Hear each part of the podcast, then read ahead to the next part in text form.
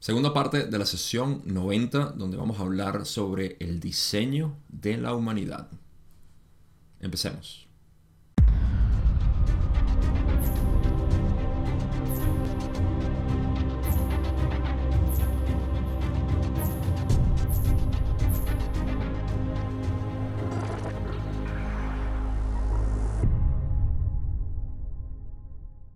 En el episodio pasado llegamos al punto donde la conversación pasó de hablar sobre lo que era la forma específica que tenían los complejos corporales en tercera densidad, incluyendo la evolución de estos cuerpos en cuarta y quinta densidad hasta cierto punto, porque en quinta densidad, como ya vimos, existe la capacidad innata de la entidad de poder tomar la forma que quiera a través de el uso controlado de la conciencia para manifestación.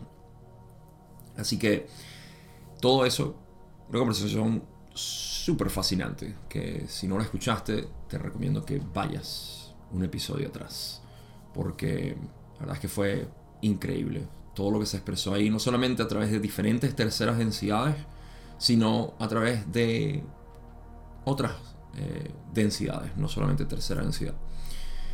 Ahora, ¿qué sucedió? Que la última pregunta que cubrí en esencia era Don pasando a hablar un poco de la mente arquetípica, diciendo que si la mente arquetípica fue lo que eh, llevó a que se formara el cuerpo de nosotros como se formó, y Ra le dijo que no, que la decisión de la forma corporal que íbamos a tener es previo a la mente arquetípica. Entonces, ahora pasamos a ese hilo de preguntas donde Don va a continuar preguntando sobre eso. Y no tengo más preámbulos, sino entrar, vamos a cubrir unas 10 preguntas eh, en, esta, en este episodio y terminamos en, en la tercera parte. Pero la primera pregunta que tengo aquí es la pregunta 12, donde dejamos en esencia el episodio pasado. Y donde dice, ¿hubo alguna razón para elegir las formas que han evolucionado en este planeta y de ser así, ¿cuál fue? ¿Cuál es la razón por la cual evolucionamos de esta manera?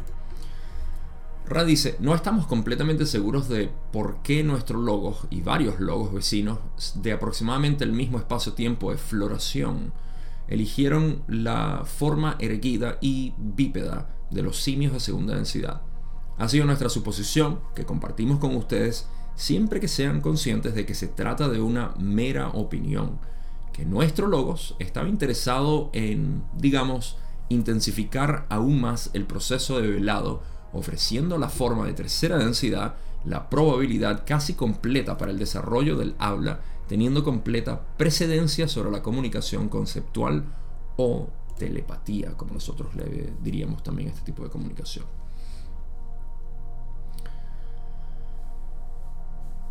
Tenemos bastante aquí y esto es un solo párrafo. Em, primero, la pregunta de Don es simple. ¿Hay alguna razón por la cual nosotros somos como somos? Literalmente esta forma humana, con manos, con pies, con cabeza, con órganos, todo esto. Y Ra dice que primero me encanta que demuestran su ignorancia en, en, esto y sus limitaciones, por supuesto, al decir que no están completamente seguros de por qué este logos y otros logos vecinos de aproximadamente el mismo. Hay, tanto en esta pequeña frase. Cuando dicen. Em, primero, aquí nos revelan que tanto nuestros logos como otras estrellas cercanas a nosotros decidieron la forma bípeda y erguida de los simios, de nosotros, como somos. Okay, tenemos dos piernas y caminamos de manera erguida. Y Em, eso, eso parece que fuera también parte, según dice Ra, de otras estrellas. Y me encanta cuando dicen de aproximadamente el mismo espacio-tiempo. Otras estrellas no solamente que están cercanas a nosotros, sino que están, se desarrollaron. Su florecimiento fue hacia, eh, hacia el mismo espacio-tiempo. Esto a mí me indica que las estrellas que son, digamos, contemporáneas que están cercanas a nosotros en la misma región decidieron experimentar con este tipo de cuerpo. ¿sí?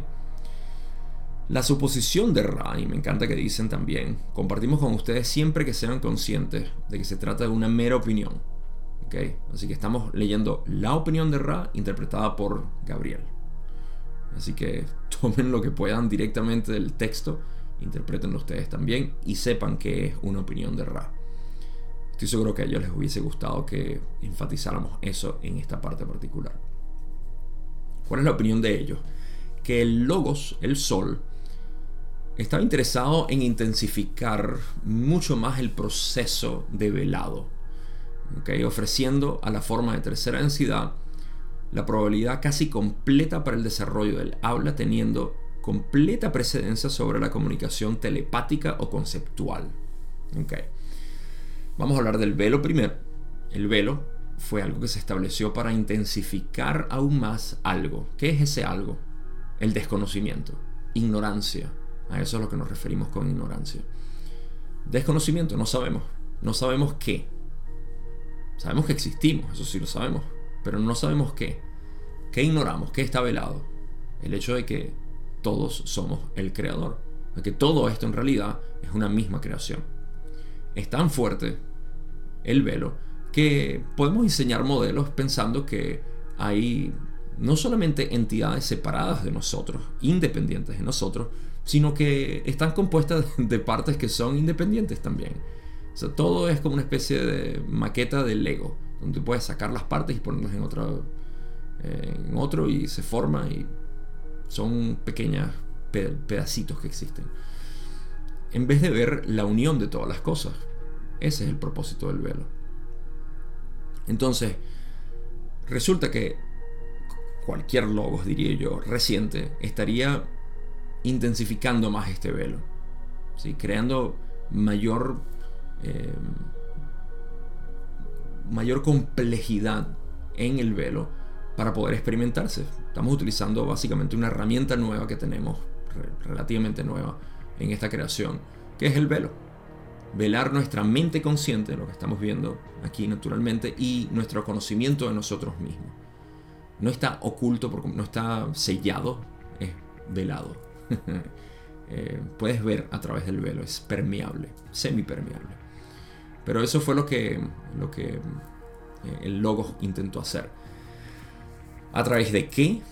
Bueno, nos dicen que una de las razones es lo de, mm, en esencia, hablar en vez de comunicarnos telepáticamente, conceptualmente, como pudiéramos hacerlo. Si se dan cuenta, nosotros tenemos una capacidad muy pobre de poder comunicarnos, poder transmitir información, porque lo hacemos de manera verbal y a través de abstracciones de la realidad. Entonces, definimos con palabras lo que es y lo intentamos enseñar. A través de los años, miles de años, nos hemos dado cuenta de lo pobre que es este tipo de comunicación, verbal o escrita. Es curioso que en el pasado muchísimas personas no tenían el deseo de transmitir la información a través de escritos y más que nada a través de enseñanza verbal. ¿Sí? Porque se transmite mucho más en enseñanza verbal al poder, no por las palabras, sino por lo que puedes suscitar con la enseñanza. Si puedes mostrarle a la persona lo que tiene que ver y lo ve, eso vale más que 50 libros. Entonces, Estamos en una era donde valoramos demasiado la información estructurada y coherente y eh, escrita de una manera que tiene sentido. El intelecto se masajea hasta un punto en que se, se, considera lo, único que hay. Eso intensifica el velo, porque una comunicación telepática o conceptual es mucho más profunda. ¿Por qué estoy diciendo todo esto? Porque Ra lo expresa de una manera muy obvia aquí. Si el Logos diseñó eh, esto para intensificar el velo, quiere decir que nuestra comunicación verbal contribuye a la ignorancia, contribuye al no conocimiento o al desconocimiento de quiénes somos.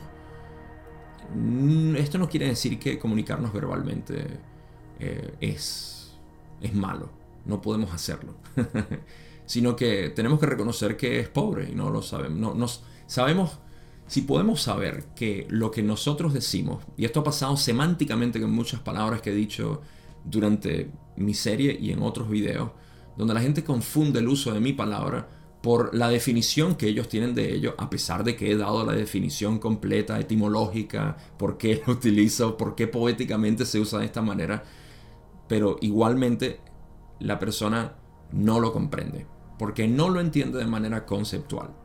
Y esto es, una vez más, afanados a la forma objetiva de lo que quiere decir la palabra. Eso nos limita, crea mayor ignorancia en nosotros. Muchos místicos en el pasado, particularmente Ramana Maharshi, no hablaba, él decía, el silencio es la mejor enseñanza que yo tengo. Y ciertamente las personas que estaban con él en silencio sentían todo esto, porque sabemos que hay una emanación de una persona eh, que vive, que transmite cristalizadamente al Creador, y no es necesario hablar. Y él decía, mis enseñanzas verbales son una concesión que yo hago para aquellas personas que no entienden el silencio. Entonces, de nuevo, esto no quiere decir no vamos a hablar más nunca. si quieres hacerlo, pues está bien. Por eso hacemos días de retiro, 10 días de retiro en silencio. Porque queremos reconectar con esa parte más profunda de nosotros. Todo esto es simplemente para ilustrar que el velo se intensifica con ciertas aplicaciones. Y en nuestro caso particular se intensificó con lo que es la incapacidad que tenemos de transmitir telepáticamente información. Estoy consciente de que sí existe la posibilidad de transmitir telepáticamente, pero seamos honestos, no lo hemos desarrollado en el planeta y hay razones para ello. Punto. Sé que existe, pero no es el, eh, el modus, de, modus operandi del planeta. Seguimos hablando. Y eso Ra lo explica aquí. ¿Qué más? Ra dice, también tenemos la suposición de que el llamado pulgar oponible fue visto como un medio excelente para intensificar el proceso de velado, de modo que en lugar de redescubrir los poderes de la mente, la entidad de tercera densidad por la forma de su manifestación física sería atraída hacia la elaboración, la prensión y el uso de herramientas físicas.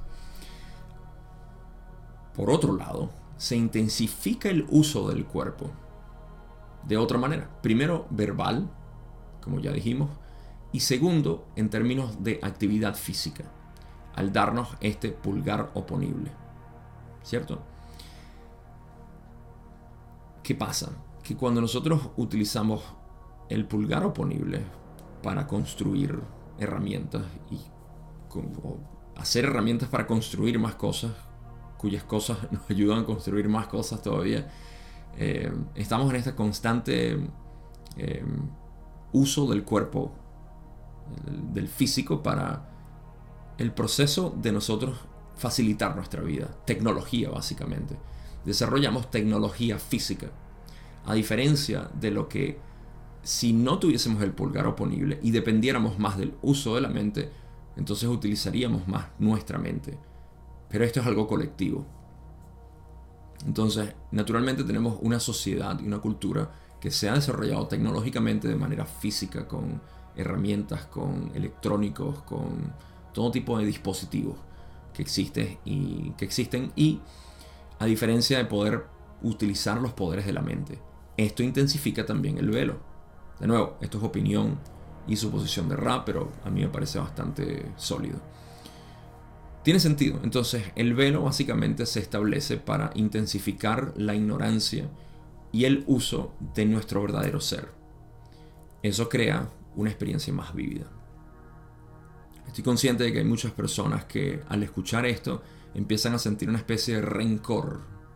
Muy disfrazado, pero igualmente es un rencor hacia el creador, hacia el logo. A veces lo atribuimos porque no nos gusta decir le tengo rencor al creador. Decimos, le tengo rencor a otras entidades que hicieron esto. Pero aquí nos damos cuenta de que no fueron otras entidades, que simplemente el diseño natural de la conciencia queriéndose experimentarse a sí misma, que eres tú. Para esto tenemos que crear la creencia de dualidad, donde estamos estableciéndonos nosotros como una entidad y otro, otras entidades que crean mi realidad. Esta es eh, la dualidad de objeto y sujeto. entonces se crea esta, esta especie de resentimiento hacia la creación. Ah, viste, no, nos limitaron. ¿Quiénes? ¿De quiénes hablas? Los arcontes, los reptilianos, ah, los Anunnaki, los, mm, los de Nibiru, o cualquier otro tipo de mitología en la cual creemos. Los, los, los de Orión, los del plano astral, los demonios, Satanás, Lucifer. Eh, nos encanta siempre atribuir la culpa a otras cosas, ¿no? Y aquí Ralo expone de una manera tan simple como decir, ah, bueno, es la conciencia queriéndose experimentar a sí misma a través de, eh, de estructuras que sean retadoras, que sean que sean fuertes para nosotros poder desarrollar nuestra polarización, que valga la pena el juego, básicamente. Voy a hablar de juego ahorita como analogía, que ya he dicho antes, pero primero vamos a irnos a la próxima pregunta. La conversación continúa. Don dice en la pregunta 13, supongo que el sistema de arquetipos entonces fue ideado para ampliar aún más estos principios particulares. ¿Es esto correcto? Rana dice la formulación es errónea. Sin embargo, es correcto que las imágenes de la mente arquetípica son fruto de las manifestaciones de la forma física de tercera densidad del logos, que ha creado esa oportunidad evolutiva particular. Eh, sí, la, formulación de la pregunta es, un poco eh, desconectada, porque Don dice que él supone que el sistema de arquetipos fue ideado para ampliar estos principios particulares. Eh, estos no están directamente conectados a pesar de que refinan, por supuesto, la decisión del cuerpo físico. Eh, pero, sí, como Ra dice, eh, la mente arquetípica sí da la forma, digamos, o o mantiene, refina la forma que fue elegida para que sea experimentado de la manera como es. Ah, pero no es para, para, para, ¿cómo fue que dijo? Eh, para ampliar estos principios particulares de comunicación verbal en vez de telepática, construcción de herramientas y de estructuras físicas en vez de utilizar la mente eh, para construir, por ejemplo. Entonces, em, eh, digamos que adecua un poco más la, forma, eso es lo que la mente arquetípica hace, adecua más la, forma para que eh, pueda experimentarse de la manera como, como puede experimentarse. Y por eso aquí también tenemos otro, otro detalle interesante que podemos sacar de aquí, es que Ra dice, las imágenes de la mente arquetípica son fruto de las manifestaciones de la forma física de tercera densidad de este logo. ¿no?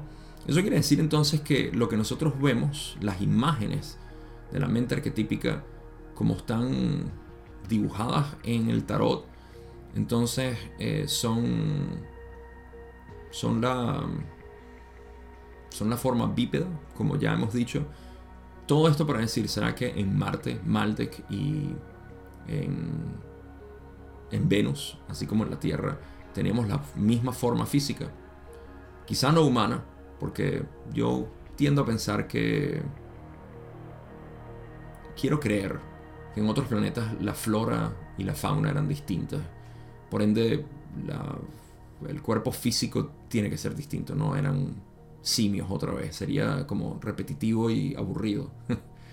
Eh, pero ciertamente la mente arquetípica que fue establecida por el logo dio cabida a que la forma fuera similar en todos. No lo sé, pero tiendo a pensar que sí. Todo esto para imaginarnos que tanto en Venus como en Maldek y Marte eran erguidos y con dos piernas y eh, hablaban y no utilizaban la mente para crear cosas, sino que también tenían pulgar oponible. No creo que eso haya sido diseño particular para el planeta Tierra.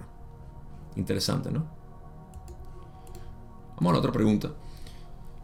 Pregunta 14, donde dice, ahora, tal como lo entiendo, los arquetipos son los sesgos de una naturaleza muy fundamental que, bajo el libre albedrío, generan las experiencias de cada entidad. ¿Es esto correcto?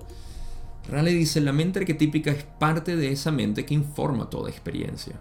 Por favor, recuerda la definición de la mente arquetípica como el depósito de esos refinamientos a la mente cósmica o total, hecha por este logos particular y peculiar solo a este logos. Vamos a hacer un viaje aquí para, para poder ilustrar esto de una manera más comprensiva. Primero, vamos a despejar la pregunta de Don y establecer el terreno de juego. Eh, los arquetipos son sesgos, los sesgos de una naturaleza muy fundamental que bajo, la, bajo el libro albedrío generan las experiencias de cada entidad. No, no necesariamente. Eh, una vez la pregunta está un poco confundida. La mente arquetípica lo que hace es refinar la capacidad de experiencia que tiene el creador para sí mismo. Eh, por eso es que dice, la mente arquetípica es parte de esa mente que informa toda experiencia. Todo lo que informa nuestra experiencia está, está recibido y filtrado por la mente arquetípica. Okay. Ra nos sugiere que recordemos la definición de la mente arquetípica como el depósito de esos refinamientos de la mente cósmica o total hecha por este logos particular y peculiar solo a este logos. Vamos a hacer el viaje. La visualización es la siguiente. En tu propia experiencia ahorita tú puedes notar que tú estás consciente. Estás consciente de cosas. Por ejemplo, ahorita estás consciente de mi voz, estás consciente, si abres los ojos, si los tienes cerrados, ábrelos, de lo que sea que está alrededor tuyo, la habitación, o si estás en, la calle, en la naturaleza, tu alrededor, tus alrededores, estás consciente. Pero más que nada estás consciente de que estás consciente. Lleva tu atención ahí. Cuando llevas tu atención a la conciencia, te das cuenta de que esa conciencia pura, sin definición, es infinita. La conciencia no tiene un borde, no tiene una forma específica. Toma la forma de lo que estás viendo. En pocas palabras, tu conciencia se transforma en lo que estás viendo, sintiendo, pensando, imaginando. Esa conciencia pura que tú eres fundamentalmente y que precede todo tipo de experiencia, esa, esa es la presencia de Dios en ti. De hecho, esa es tu verdadera identidad. Pero tú insistes en llamarte como sea que te llames y decir que eres el género que, con el cual te identifiques, etcétera, etcétera, etcétera. Eh, todos tenemos este juego de decir yo soy esto. Ese es el ser manifestado. Sin embargo, en el fondo, incambiable estás tú, esa conciencia primigenia. Quiero que tomes eso como la base de la creación, porque esa es la infinidad inteligente. Es una inteligencia infinita. No tiene forma.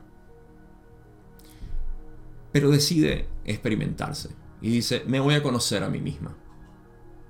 Y entonces pasa por el proceso de manifestarse. En esa manifestación se crea lo que es el logos, el gran logos, ¿sí? la, primera manifestación. Sigue siendo sin forma, pero podemos utilizar vagamente el lenguaje para decir que es el primer contraste que existe en la infinidad inteligente. La forma informe, si eso tiene sentido. ¿Okay? En, en, el vacío se crea la forma informe. ¿okay? El logos que va a dar forma a todo. Ese es el gran logos. Para poder diversificar su experiencia, va a crear distintas iteraciones de sí mismo que llamamos galaxias, centros de galaxias. Esos son los sublogos. Ya cada uno de estos sublogos tienen una particularidad, cada uno de ellos. Y luego, esa misma conciencia se fractaliza hacia ahora otra definición que es un sub-sublogos o sol. Y ese sub-sublogos se fractaliza una vez más en un planeta y crea su, propio, su propia octava de experiencia dentro de sí misma eh, hacia lo que es, es la humanidad en este caso. Cada uno de esos refinamientos es la mente cósmica siendo refinada arquetípicamente en galaxias, estrellas, planetas, seres humanos. A esto es a lo que Ra se refiere cuando dicen, recuerden la definición de la mente arquetípica, nuestra mente local del planeta y ciertamente del logos, como el depósito, un almacén eh, de esos refinamientos. No estoy seguro si la palabra, vamos a buscar si en inglés dijeron algo. Creo que repository se puede definir de otra manera. Almacén, depósito. Me gustaría ver si hay algo más, pero no. Es lo mismo. Sí, em, es una especie de almacén donde las... Eh, esos refinamientos de la mente cósmica, que es la que estoy hablando, estoy hablando de la mente total, eh, se, ha, se ha estructurado particularmente por este logos y solo para este logos. Así que es una experiencia única que el creador está teniendo a través de nosotros y que continúa eh, experimentando y eh, refinando a través de la experiencia o los resultados de nuestra experiencia. Así que con eso en mente podemos pasar a nuestro párrafo todavía que tenemos de esta respuesta. Pero eso es lo que Ra nos, eh, nos remite a, recordar que la mente arquetípica es una parte local nada más del resto de nuestra mente, una parte, una parte local, sin embargo, imprescindible y de la cual, por la cual se manifiesta todo lo que nosotros consideramos experiencia. Digamos que la experiencia es infinita, pero está filtrada a través de esta mente arquetípica para ser lo que es ahorita tal y como es. En el resto de la respuesta, Ra dice, por lo tanto, puede verse como una de las raíces de la mente, no la más profunda, pero ciertamente la más informativa en algunos aspectos. La otra raíz de la mente que cabe recordar es esa mente racial o planetaria que también informa las conceptualizaciones de cada entidad hasta cierto punto. Eh, aquí terminamos de construir la mente, porque habíamos quedado en la mente arquetípica desde la mente, la conciencia pura que tú realmente eres, hacia el refinado de la mente arquetípica. Entonces, obviamente estamos viendo que las raíces, la mente arquetípica, dependiendo de cómo la quieras ver, no es obviamente la parte más profunda de la mente. Es, está en las profundidades de la mente, pero digamos que está en el sublogos o sub-sublogos. ¿Sí? Previo a eso está la mente arquetípica de la galaxia y previo a eso está la mente arquetípica primigenia de esta octava general, que es el gran sol central o el gran pensamiento original. Eh, todo esto son partes del modelo de la ley del uno que nos indican que hay un solo creador, que eso eres tú y que lo puedes experimentar ahorita mismo. En eso me enfoco yo en mi enseñanza, que lo puedas experimentar, ya lo vivas, lo reconozcas para que puedas ver las implicaciones que tiene esta identificación real, no la egoica con la que seguimos construyendo nuestra, nuestra vida y por la cual sufrimos, por supuesto.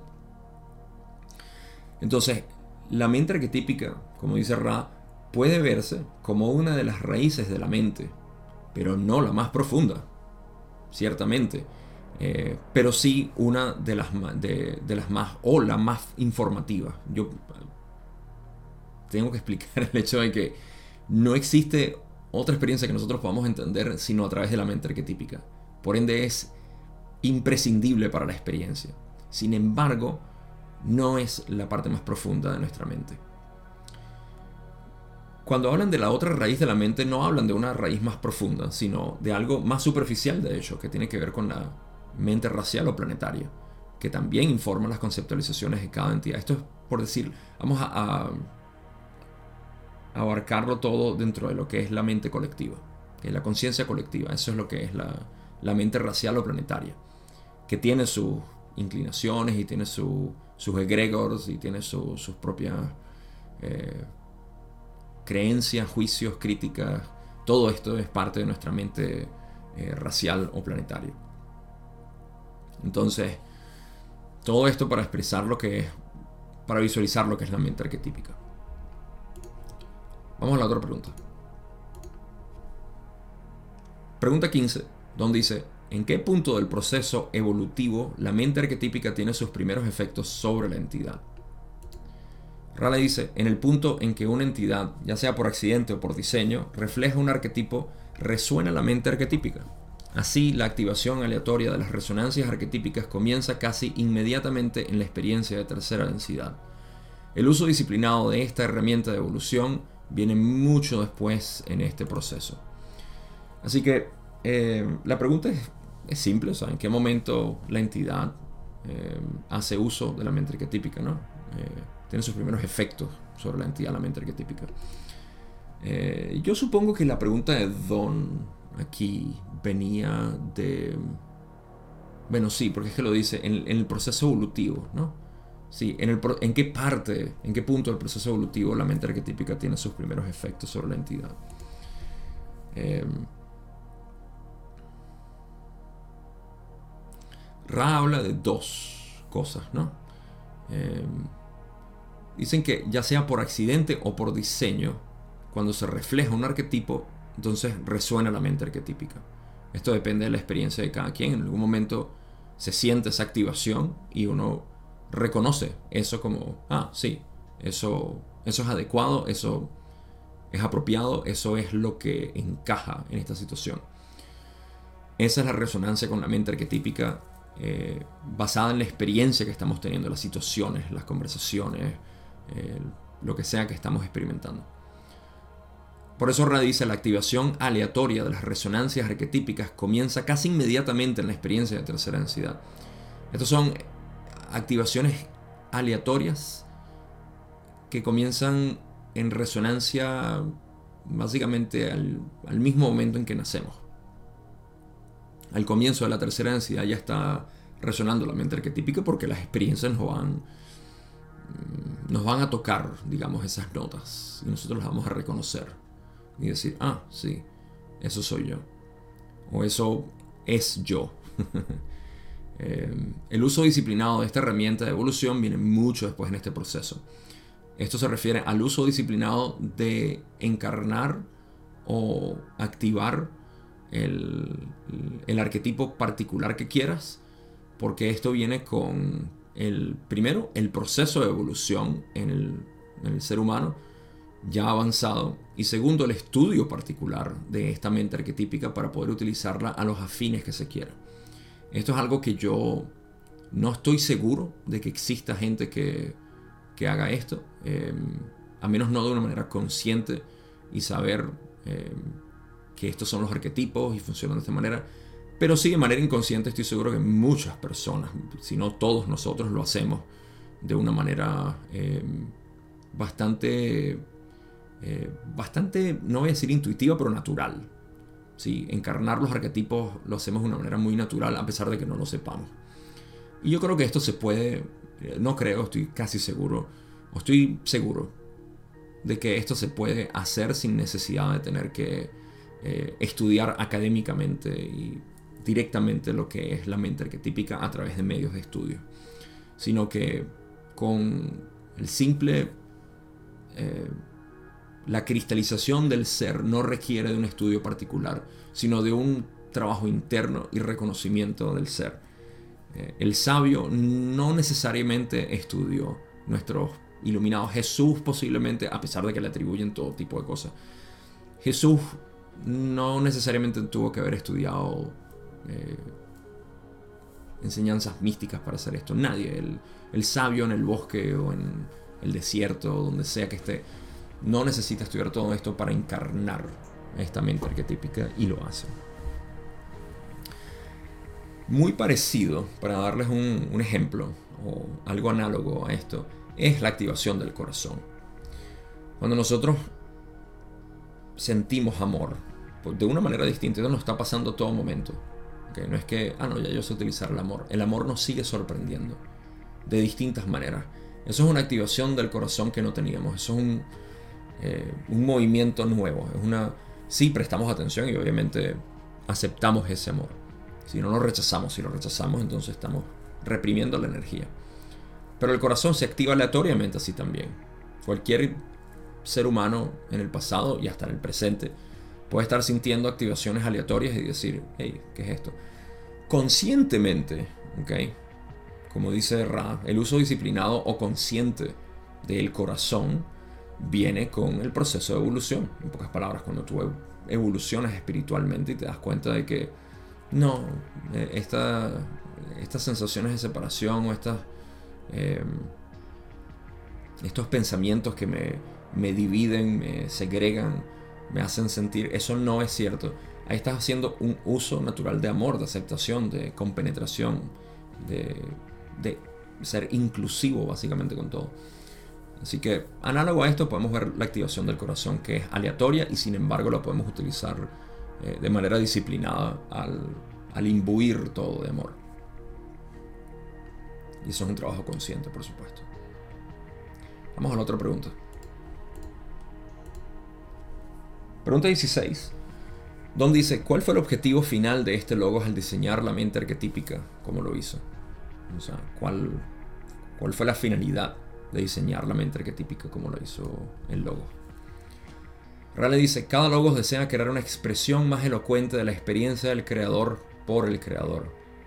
La mente arquetípica pretende realzar esta capacidad de expresar al creador en patrones más parecidos a la cola de un pavo real en abanico, cada faceta del creador vívida, erguida y brillante con una belleza articulada.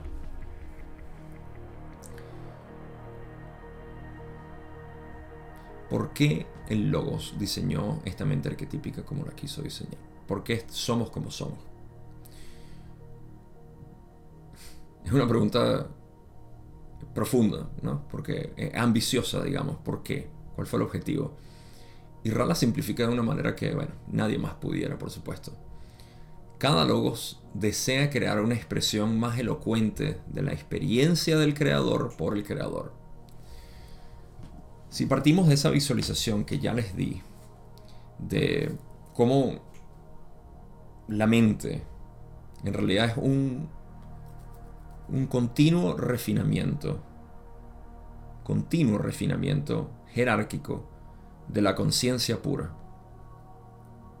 Aquí nos damos cuenta del por qué las mentes arquetípicas en los distintos logos son distintas, porque queremos diferentes maneras por las cuales eh, expresarnos, experimentarnos, manifestarnos. Si quieren un ejemplo vago pero muy real de esto, noten a un niño ser el niño durante el día, suponiendo que esté jugando y no sentado en una clase y escuchando, torturado por los maestros. Em, un, niño libre, digamos. Ok, no voy a, no voy a vapulear el sistema educativo hoy. Em, si ves un niño jugando en su esplendor, no notan cómo varía de, de personajes a todo momento está variando de personaje. ¿Por qué? Está haciendo su mente, esa variación de mente arquetípica. Es como diferentes colores eh, manifestando, viendo cuál, es el que le gusta y para cuál quiere ser después. Y de repente es el superhéroe, y después el villano, y después el policía, y después el ladrón. Y así. Esa es una expresión espontánea, natural, de lo que es el creador experimentándose a sí mismo. Cada logos como un niño, desea crear una expresión más elocuente de la experiencia del creador por el creador. Es esa conciencia que dice, ¿cómo me quiero experimentar ahorita? ¿Cómo me quiero experimentar hoy? O en esta era, o en esta, en esta octava. ¿Por qué ponerle un tiempo definido? El niño se experimenta cada segundo de manera distinta, o minuto. Eh, el logo se experimenta cada octava. El tiempo no importa aquí, es la experiencia como tal lo que importa. Y luego dicen, la mente arquetípica pretende realzar esta capacidad de expresar al creador en patrones más parecidos y dan la parte poética hermosa de sexta densidad. Eh, a la cola de un pavo real en su abanico.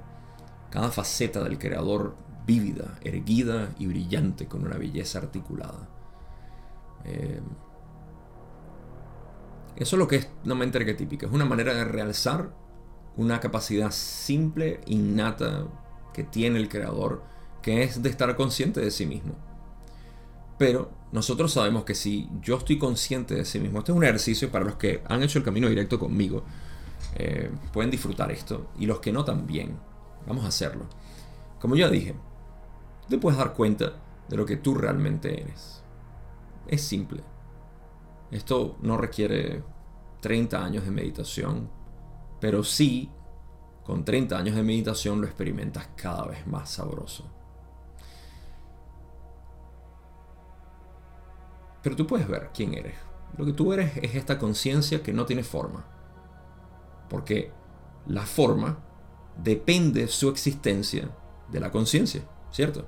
Así que la conciencia debe eh, predecer, predecer, preceder, eh, preceder la forma. Y en mi experiencia es así, en la tuya también. Tu conciencia siempre está previa a la forma. Ahora, hazte consciente de que estás consciente. En pocas palabras, lleva la, la conciencia de la forma a la conciencia. Y te das cuenta de ese vacío, de la nada. Que Ra dice apropiadamente es un plenum, no es una nada. Es nada, es nada visto únicamente desde la perspectiva de la mente, que quiere ver forma. y ahí no hay forma.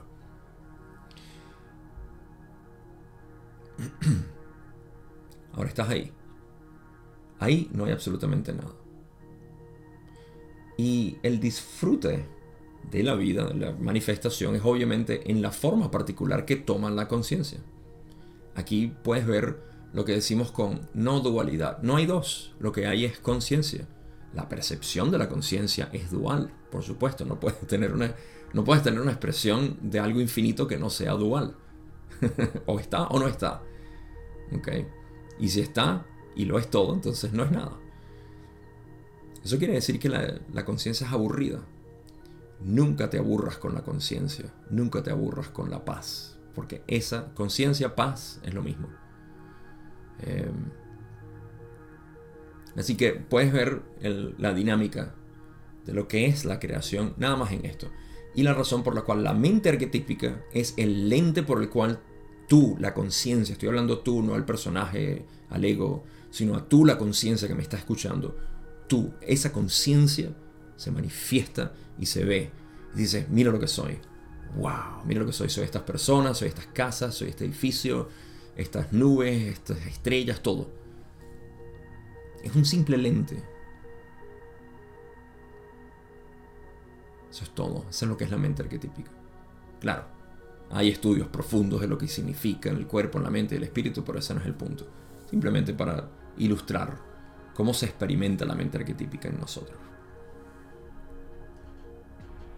Esto también, eh, aprovecho este momento para um, informarles. Yo sé que la mayoría de los que están aquí, si no todos los que me están escuchando ahorita, eh, ya han pasado esta etapa de, vamos a llamarlo cielo e infierno, de Dios y Satanás, esta mitología que creamos eh, exotéricamente en las religiones para poder hablar de camino correcto e incorrecto, lo bueno y lo malo. Eh, aquí se disuelve por completo este tipo de argumento porque mucha gente diría, ¿por qué el logos entonces nos hizo de esta manera? Una buena pregunta, ¿no? Pero aquí ya sabemos que no es el logos quien quien hizo a nosotros. El logo soy yo. Solamente que el logo no se experimenta a sí mismo, sino a través de mí. En este caso particular que llamamos Gabriel, o Alejandra, ya María, eh, José, Pablo, quien sea. Entonces, se disuelve esa idea de que hay entidades que están creando mi realidad. Y yo soy un producto de eso. Soy una víctima o producto resultado. Soy un experimento, podríamos decir también. En muchos de estos nichos que estudian metafísica, historia reprimida y todo esto, y lo digo porque yo tuve un tiempo estudiando todo esto y me interesó muchísimo esta, los misterios ocultos de la realidad. Hay muchos canales que todavía eh, crean su contenido y tienen una cantidad de gente que los sigue donde todo lo que hablan es los misterios ocultos del, del planeta. Y supongo que es fascinante, ¿no? Yo lo llamo un poco mariquismo sin ofensa, pero es un amarillismo, ¿no? De querer explorar qué está debajo la, la, esfinge de Egipto. Un ovni que cuando lo tocamos eh, cambia el planeta por completo. Créanme, esto no lo estoy inventando yo, son cosas que están y que mucha gente sigue con creencia pero absoluta, diciendo, sí, nos están ocultando la realidad, los reptilianos, arcontes, etc. Todo esto ha sido porque hemos tomado la mitología expresada en algún momento en una cultura del pasado para poder expresar este mismo conocimiento. ¿Okay? Es como que en un futuro la ley del uno se tome como que el, grupo de Orión son entidades que están aquí presentes y se empiezan a manifestar de esta manera y de otra, que tergiversen básicamente todo esto estoy seguro que somos capaces de eso. Em, pero la realidad es mucho más simple de lo que nosotros pensamos. Em, y, y aquí Ra lo expresa. Cada logos desea crear una expresión más elocuente de la experiencia del creador. El logos no es el creador, por cierto. El logos es la manifestación particular del creador en, esa, en ese lente por el cual se quiere experimentar o experienciar. Y dicen del creador por el creador.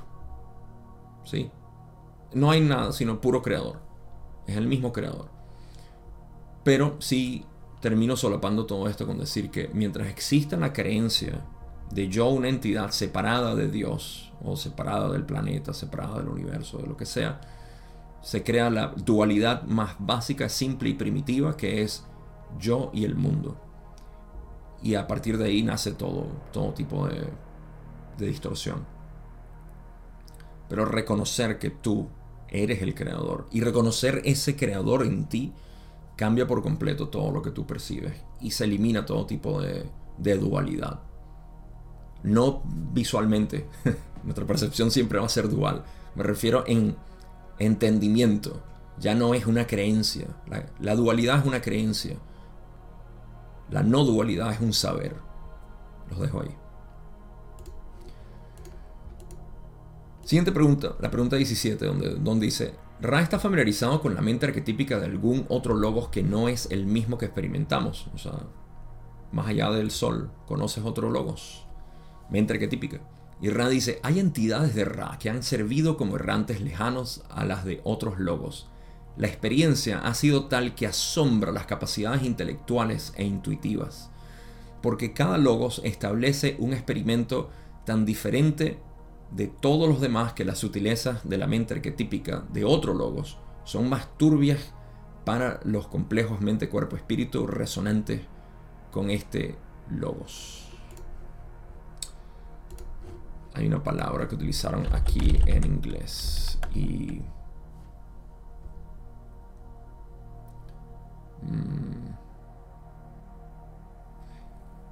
mm, tendría que tendríamos que redescribir o reestructurar la, la frase para para que pueda reflejar lo que dijeron en inglés en inglés utilizaron la palabra stagger para decir asombra stagger es eh, como stagger, de hecho, puede ser como tambalearse o tropezarse.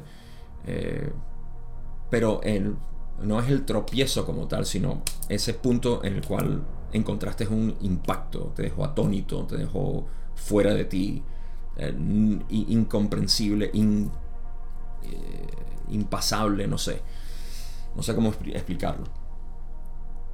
si tuviese telepatía se los pudiera pasar de una. Pero no lo tenemos. Tenemos comunicación verbal y pulgares oponibles. Eh,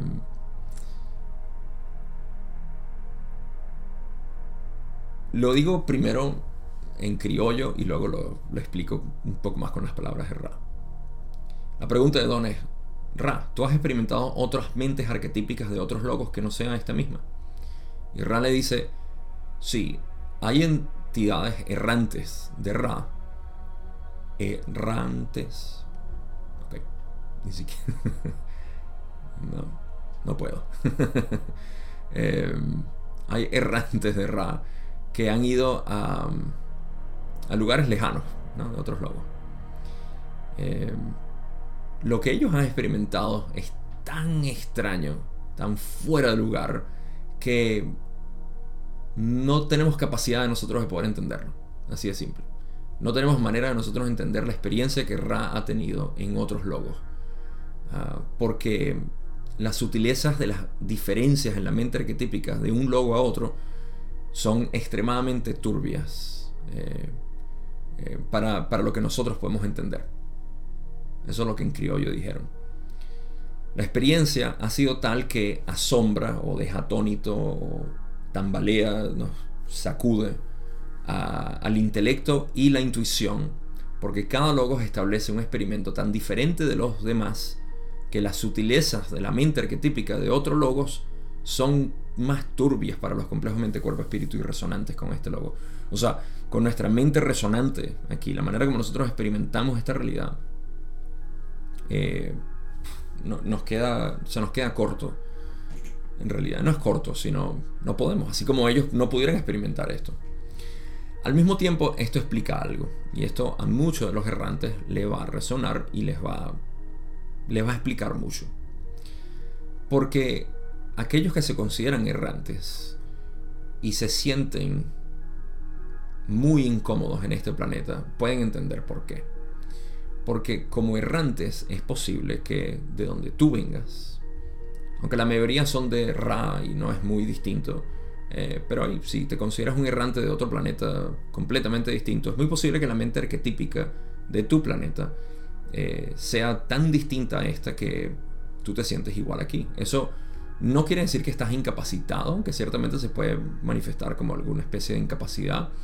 Eh, pero sí demuestra que hay como una especie de fricción con decir, ¿qué pasa aquí? Esto lo hemos hablado antes ya con los errantes. La mente del errante es interesante por eso, porque eh, digamos que trae una base de datos que no es una, costumbre a una estructura que no es esta. Y, y, bueno, eso exacerbado con los comportamientos que hemos desarrollado en esta, con esta mente arquetípica.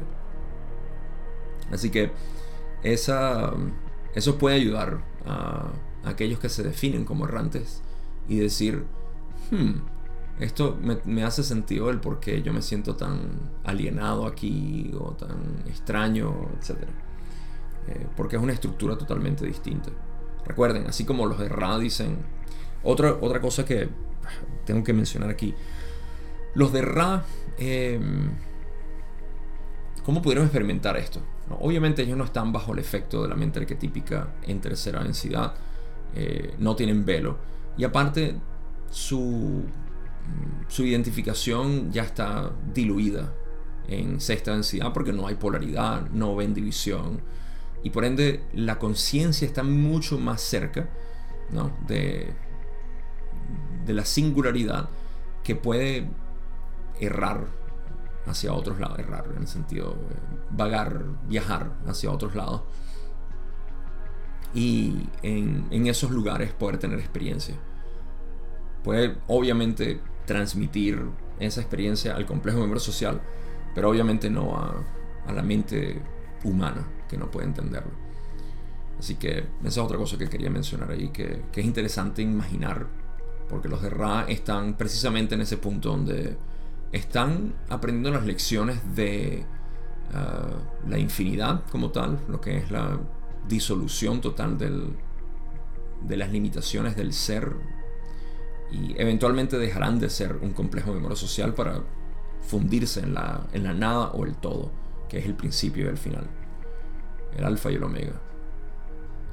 De Anfang und das Ende. Vamos a la próxima pregunta. Pregunta 18. donde dice, parece que este logos, para mí, en cualquier caso, ha creado un gran porcentaje de entidades cuya distorsión fue hacia la guerra, ya que tuvimos la experiencia de Maldek y Marte y ahora la Tierra. Parece que Venus fue la excepción a lo que casi podríamos llamar una regla de la guerra. Ah, esto es interesante. ¿Es esto correcto y fue previsto y planificado en la construcción de la mente arquetípica? Posiblemente no con respecto a la guerra en particular, como la hemos experimentado, sino a la acción extrema de la polarización en la conciencia. Rale dice, es correcto que el Logos diseñó su experimento para tratar de lograr las mayores oportunidades posibles para la polarización en tercera densidad. Es incorrecto que el Logos haya planeado guerras del tipo específico de sus experiencias. Esta forma de expresión de hostilidad es un resultado interesante que aparentemente es concomitante con la habilidad para fabricar herramientas. La elección del logos de usar la forma de vida con el pulgar prensil o oponible es la decisión a la que puede atribuirse este tipo de guerra. la pregunta de Don es, muy, eh, muy observador, ¿no? Don, como siempre. Recapitulando la historia del sistema solar, Maldek destruye su planeta, lo que conocemos como el, cinturón de asteroides es lo, según el modelo y la cosmología de la ley del 1, Maldek es, bueno, ellos no lo dijeron, pero nosotros podemos especular bastante bien que el cinturón de asteroides es los restos del planeta Maldek.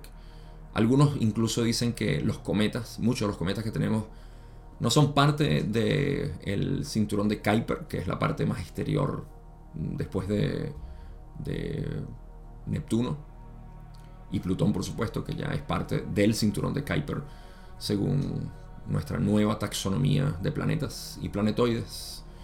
Em, sino que dicen que los cometas, como son primariamente agua, ¿no? Se dicen que es parte del océano de Maldek. ¿Quién sabe?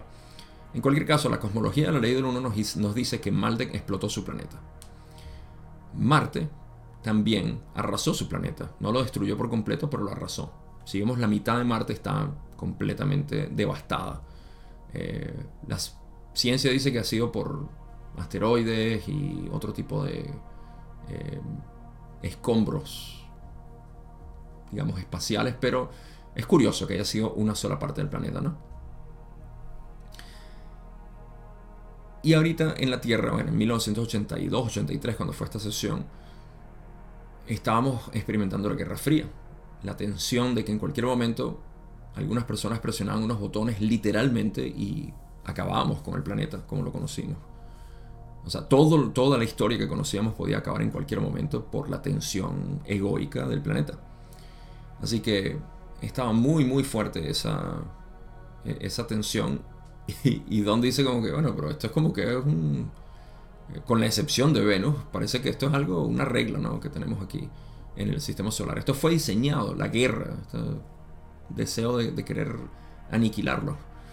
Eh, y Raleigh dice, primero, lo que dicen que es correcto, esto quiero clarificarlo, por si se entendió mal. Es correcto que el Logos diseñó su experimento para tratar de lograr las mayores oportunidades posibles para la polarización en tercera densidad. Esto no quiere decir sí, guerra, porque la última parte de la pregunta de Don fue, eh, la acción extrema de la polarización en la conciencia. Entonces sí es cierto que eh, el Logos diseñó las oportunidades para que esta polarización en tercera densidad pudiera ser muy intensa. Lo que es incorrecto es que el Logos haya planeado guerras, particularmente eh, como la que nosotros hemos tenido y experimentado. Esta forma de expresión de hostilidad o guerra es un resultado interesante que aparentemente, aparentemente es concomitante o paralelo con la habilidad para fabricar herramientas. Ah, ya sabemos que eso viene de la elección del logos a usar el pulgar oponible o prensil eh, como, como decisión para nosotros poder crear esta, esta experiencia. ¿Cómo lo rastreamos? si nos dieron un pulgar oponible para crear herramientas, y bueno, ya sabemos que un cuchillo puede ser utilizado de manera productiva o destructiva, pero inicialmente lo que hicimos fue un garrote, un palo, un palo fuerte para garrotear a, las personas que no nos gustaban, ¿no? Y por supuesto nos caíamos a garrotes entre tribus y demás. Después alguien diseñó una piedra un poco más filosa y mm, no solamente para cazar, sino para también matarnos entre nosotros. Y eso se fue refinando hacia espadas, fusiles, eh, misiles, bombas y dinamita, bombas nucleares. Ese es básicamente el resultado de que nosotros tengamos un pulgar, pulgar oponible para crear herramientas. Al mismo tiempo de que tenemos una mente que no utilizamos casi, en su sentido profundo. Utilizamos el intelecto bastante, eso sí, pero no en su sentido profundo.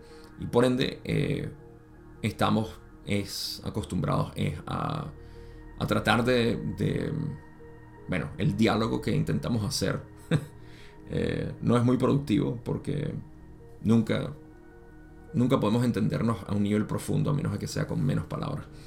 Todo esto ha creado, por supuesto, las tensiones que llamamos guerra y que hasta el día de hoy estamos eh, experimentando. Aprovecho para hacer un comentario general sobre guerras, porque estamos ahorita experimentando ahora la guerra entre Israel y Palestina. Eh, desde cierto punto de vista macroscópico, debo decir, no humano, porque humano uno siempre siente algún tipo de compasión y sensación de, eh, de, que, de que está mal pues lo que está sucediendo. Eh, desde un punto de vista macroscópico, para mí no es una gran sorpresa que todavía estemos en guerra, porque incluso hoy día la esclavitud se usa. Hay esclavitud de la cual estamos conscientes y no hacemos nada. Hasta el 2006 aproximadamente, eh, no recuerdo qué país africano abolió la esclavitud. Hasta el 2006 existía la, esclavitud en, países africanos. Esto es real. Entonces, hemos superado en los últimos 100 años. Todavía hay gente viva que a quienes la esclavitud era algo normal. Era algo así como, ah, estoy comprando un ser humano. Tú eres mío. O sea, eso todavía existe en nuestra conciencia colectiva. Y hemos avanzado mucho, pero todavía hay cosas que tenemos que concientizar y superar. Así que colectivamente falta bastante. Individualmente, eso es lo único que tenemos control nosotros. Em, así que bueno, quería cerrar esta pregunta con ese comentario. Vamos a cubrir un par de preguntas más y quiero eh, terminar en una nota positiva. Don dice la pregunta 19, entonces nuestros logos esperaba ver una cosecha positiva y negativa generada de cada densidad hasta la sexta, comenzando con la tercera, como la forma más eficiente de generar experiencia conocida por él en el momento de la construcción de este sistema de evolución. Rale dice que sí. Esta pregunta es bastante simple. Eh, eh, el Logos quería experimentar tanto lo positivo como lo negativo e, e, intensificar la polarización aquí en este sistema solar. Sí. Pregunta 20, donde dice, entonces integrado Integrado en la base de los arquetipos posiblemente esté el mecanismo para crear la polarización en la conciencia para el servicio a otros y el servicio al yo. ¿Es esto de hecho cierto? Rale dice, sí, notarás los muchos sesgos innatos que insinúan la posibilidad de que un camino sea más eficiente que el otro. Este fue el diseño del logos. Me hubiese gustado terminar en la última pregunta, pero como en inglés lo terminé aquí, quiero ir a la par con inglés, porque así soy yo. Porque aquí estamos empezando otra línea de preguntas un poquito más hacia otro lado, pero igual como la vez pasada los dejé con, con los, dejé en ascuas, con las ansias del nuevo tema, ahora los dejo igualito. Cliffhanger, como dirían en inglés. Em, la pregunta de Don es que si dentro de la estructura de la mente arquetípica estaba la inclinación hacia que se pudiera experimentar lo positivo y lo negativo. Y Rale dice sí, es cierto. Y además agregan lo siguiente. Dicen, notarás los muchos sesgos innatos, inherentes, que insinúan la posibilidad de que un camino, positivo o negativo, sea más eficiente que el otro. Este fue el diseño del logo. Nosotros ya sabemos que el camino más eficiente es el positivo. Pero aquí Ra nos está diciendo que dentro de la mente arquetípica y eh, diseñado por el logos está una inclinación, una señal de que hay un camino que es más eficiente, el camino positivo, que el otro, el negativo. Entonces Don le dice lo siguiente. En la pregunta 21, Don dice, entonces lo que estás diciendo es que una vez que se reconoce el camino, la entidad polarizada positiva o negativa puede encontrar indicios a lo largo de su camino en cuanto a la eficiencia de ese camino. ¿Es esto correcto? Y Rand dice, lo que dices es correcto por sus propios méritos, pero no es una repetición de nuestra declaración. Nuestra sugerencia fue que dentro del nexo experiencial de cada entidad, dentro de su entorno de segunda densidad y dentro de las raíces de la mente, había sesgos colocados que indican al ojo vigilante el más eficiente de los dos caminos. Digamos, a falta de un adjetivo más preciso que este logos, tiene una tendencia hacia la bondad. Esa es la nota positiva en la que quería terminar este episodio. Em, primero, aquí hay dos afirmaciones. Primero, lo que Don dice que no está relacionado a lo que Ra dijo anteriormente, pero que es cierto, porque Ra le afirma que es cierto en sus propios méritos. Pero dice, em, Don está preguntando, esta es la pregunta real de Don, lo que él tomó de esto, que la entidad polarizada positiva o negativa puede encontrar indicios o señales a lo largo de su camino en cuanto a la eficiencia del camino positivo o negativo. Y esto es cierto. Yo voy a agregar aquí que eh, tiene sentido que durante el camino, sea positivo o negativo, tú vas a encontrar indicios de lo que es, de la eficiencia que tiene este camino. Mi suposición es la siguiente. El camino positivo, siendo el camino real, el camino verdadero, obviamente va a estar lleno de esas señales internas que uno dice, por supuesto que este es el camino. Esta es la resonancia que muchos de nosotros tenemos, particularmente aquellos que se identifican con mi experiencia, en la cual yo era un ateo, no nihilista en el sentido de que pensaba que, sino simplemente que no, no creía que hubiese nada y yo estaba contento con eso, no me, no me molestaba.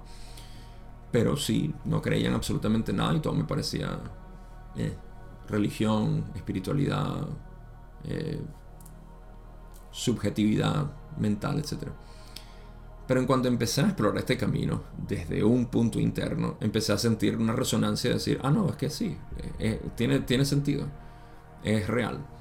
Entonces hay muchos indicios que dicen el camino positivo es el camino correcto, incluso intuitivamente, eh, pero eh, el camino negativo, la pregunta es, ¿y cómo no se dan cuenta? Porque existe una compresión egoica. ¿no? Sin embargo, Ranos dice que en cuarta densidad, muchas entidades, 20% de ellas, se transfieren a lo positivo. Eh, esto me parece a mí que es porque ven estos indicios, estas señales de decir, no, ya va, el camino positivo es mucho más eficiente, vamos a pasarnos de bando. Y, y esto es, tiene sentido. La razón por la cual los del camino negativo se mantienen en ese camino es por lo que yo consideraría testarudos, testarudos de sentir que ellos son la entidad superior y que se lo van a demostrar al universo. Ok, dale. Eh, pero sí, esto, esto existe como un sesgo particular en el logos que tiene una tendencia hacia la bondad. En pocas palabras, ha, incluido esto dentro de nuestra experiencia eh, mental. Ahora, si notaron, Ra dice que, que esto está dentro del nexo experiencial de cada entidad dentro de su entorno de segunda densidad y dentro de las raíces de la mente. Así que tanto en los entornos físicos, que es lo que domina el entorno de nuestra segunda densidad, particularmente para nosotros los, humanos. Eh, nosotros venimos de mamíferos.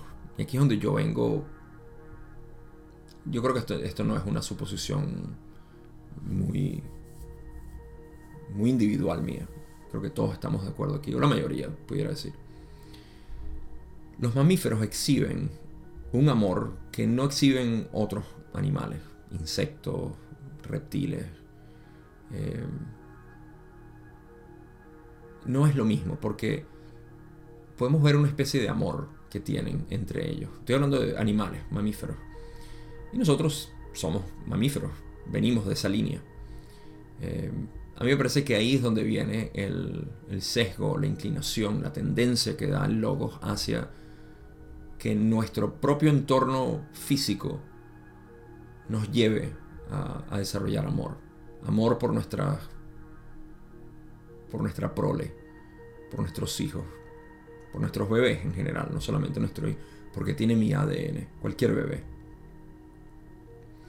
Y dentro de las raíces de la mente también lo cual para mí es esa resonancia natural que tú dices, mm, está mal pegarle a otra persona o agredirla, etc.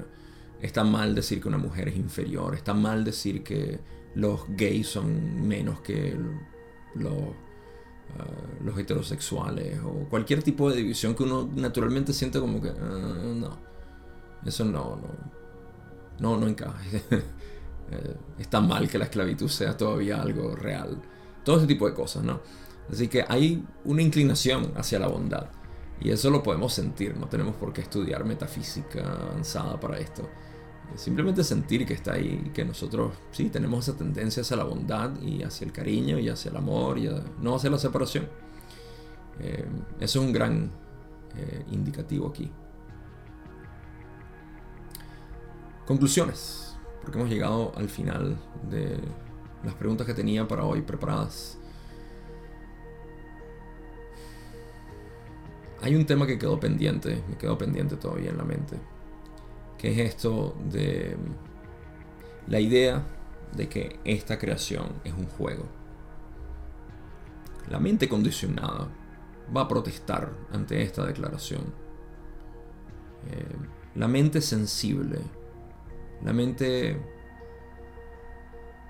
sensitiva a, ofenderse por cualquier cosa, va a sentir, no, entonces le estás quitando, eh, si dices que esto, que esto todo es un juego, eh, le estás quitando eh, importancia, como que esto no tiene importancia, no tiene seriedad.